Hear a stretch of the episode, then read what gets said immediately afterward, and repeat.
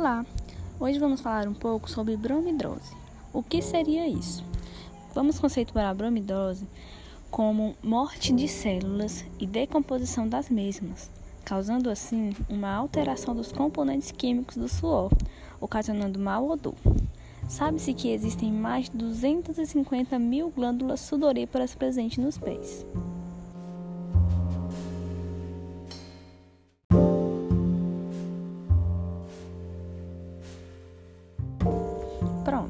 Sabendo o conceito de bromidrose, vamos às suas características.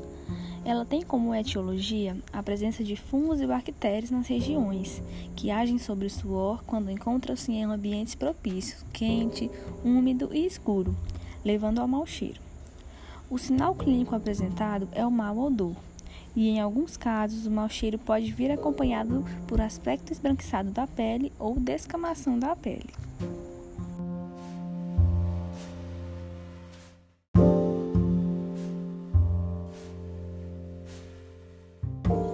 Sabendo disso, vamos falar um pouco sobre o tratamento da bromidrose. O que fazer quando se é acometido por essa alteração? O tratamento ele tem por objetivo reduzir a população de microorganismos locais afetados, controlando a sua atuação sobre o suor. Produtos como talco, sprays ou cremes que contêm antibióticos em sua composição podem ser utilizados, bem como outras substâncias que dificultam ou impeçam o crescimento de microorganismos.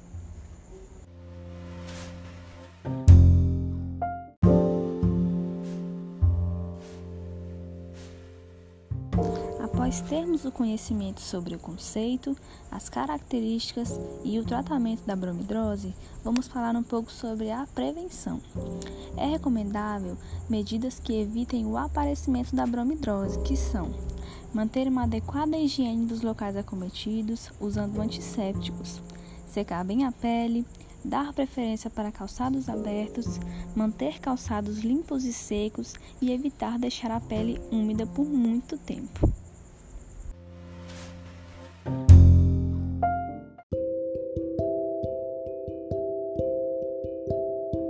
Agora já sabemos um pouco mais sobre essa alteração, como tratar e como prevenir. Agora cabe a cada um de nós tomarmos as nossas medidas preventivas para que não sejamos acometidos por essa alteração e evitar a mesma.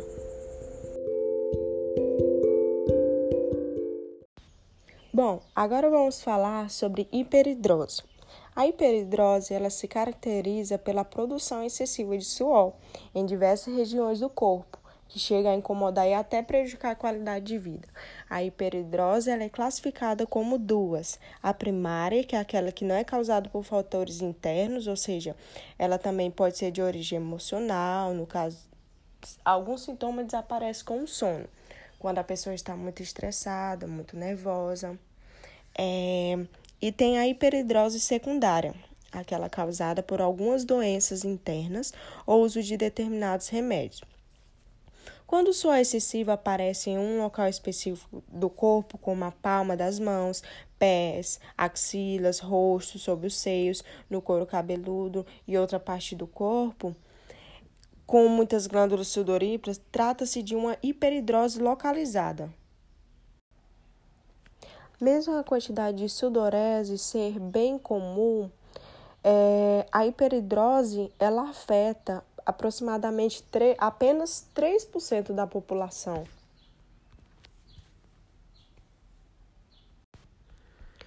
Os sintomas da hiperidrose são: é, pode se manifestar -se nas mãos, o suor excessivo nas mãos, pés, axilas, rosto, sobre as mamas, na região inguinal e no couro cabeludo. Como é feito o diagnóstico? O diagnóstico é clínico baseado nos sintomas, na história do paciente, deve avaliar a hipótese de hiperidrose secundária provocada com, pela, por algumas doenças. Tratamento. O tratamento costuma ser clínico ou cirúrgico. Nos casos mais leves, pode ser indicado medicamento por via oral e de uso tópico. A aplicação também de toxina botulínica também ajuda a controlar a acidorese excessiva.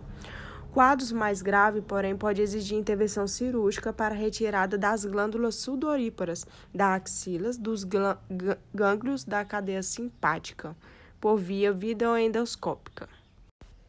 Prevenções. A hiperidrose não é uma doença grave, mas pode comprometer a qualidade de vida e ter implicações nas atividades sociais, escolares e profissionais. É sempre bom procurar assistência médica para fazer o tratamento indicado para, para o seu caso. Tratar a hiperidrose é uma forma de corrigir a produção excessiva de suor, mas não vai acabar com o estresse nem a instabilidade emocional. Não se recuse a encarar um acompanhamento psicoterápico. A cirurgia ela pode controlar ela pode ter o controle da hiperidrose. É realizada através de duas pequenas incisões, quase não deixa cicatriz e pode apresentar a cura definitiva para os casos mais graves. E também a aplicação da toxina botulínica. Não há medidas específicas para a prevenção da hiperidrose. Em alguns casos, como a hiperidrose craniofacial, manter-se dentro do peso ideal pode ajudar e a diminuir os sintomas.